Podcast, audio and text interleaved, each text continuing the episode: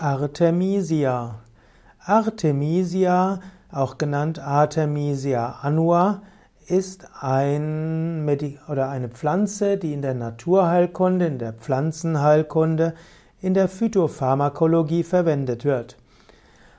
Artemisia wird auch genannt der einjährige Beifuß. Artemisia stammt ursprünglich aus China. Artemisia wird bis zu zwei Meter hoch. Artemisia hat kleine Blüten und zwar gelbe Blüten. Artemisia wird in der traditionellen chinesischen Medizin schon seit dem Altertum, also seit mehr als 2000 Jahren eingesetzt.